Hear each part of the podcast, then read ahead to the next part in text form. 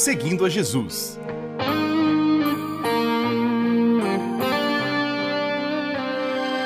Na apresentação, Carly Friesen.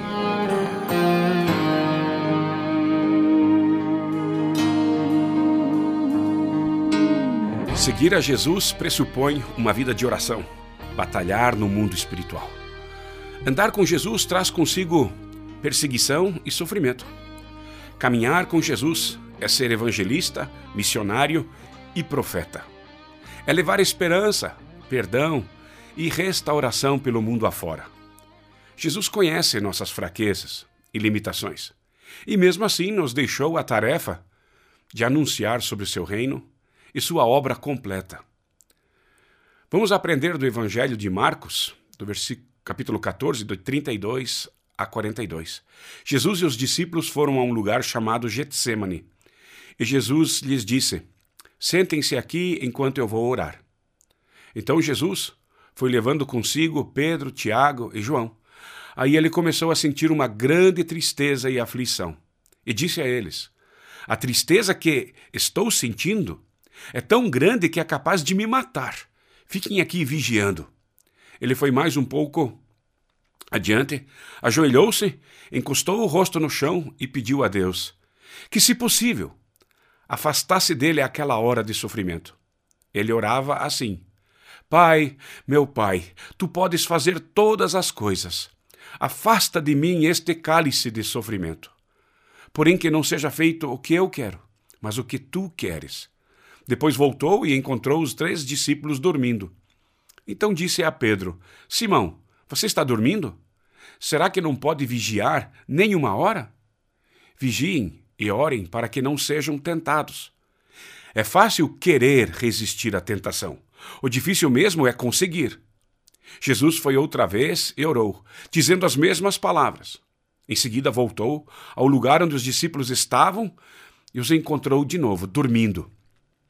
Eles estavam com muito sono e não conseguiam ficar com os olhos abertos, e não sabiam o que responder a Jesus. Quando voltou pela terceira vez, Jesus perguntou: Vocês ainda estão dormindo e descansando? Basta! Chegou a hora e o filho do homem está sendo entregue nas mãos dos maus. Levantem-se e vamos embora. Vejam, aí vem chegando o homem que está me traindo.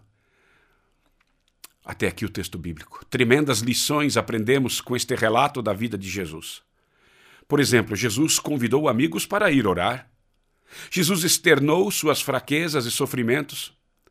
Veja as palavras que ele usou: tristeza, aflição, angústia. Pediu várias vezes para que não precisasse passar por aquele sofrimento. Nós também teremos momentos de dores emocionais como essas. Não é vergonhoso estar em lutas, angústias e medos. Importante é buscar a fonte de libertação, que é o próprio Jesus. Podemos repetir e repetir nossas orações e clamar a Deus lutar espiritualmente, espiritualmente em orações. E Deus nos entende. Jesus hoje está à direita de Deus Pai e advoga em nossa causa. Jesus nos ensina a fazer a vontade do Pai e não fazer a vontade de nossos desejos. Jesus sabe que adormecemos no meio das orações, conhece a nossa estrutura e sabe que nos distraímos. Qual pai humano não se realiza quando um filho adormece em seus braços? Deus nos acolhe em nossas aflições. Ele nos convoca para vencer os desejos humanos perversos e lutar contra a carne. Devemos orar. Jesus ora por nós. O Espírito Santo intercede por nós.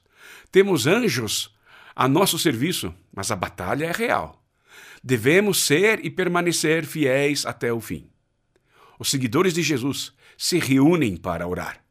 Continuamos seguindo a Jesus.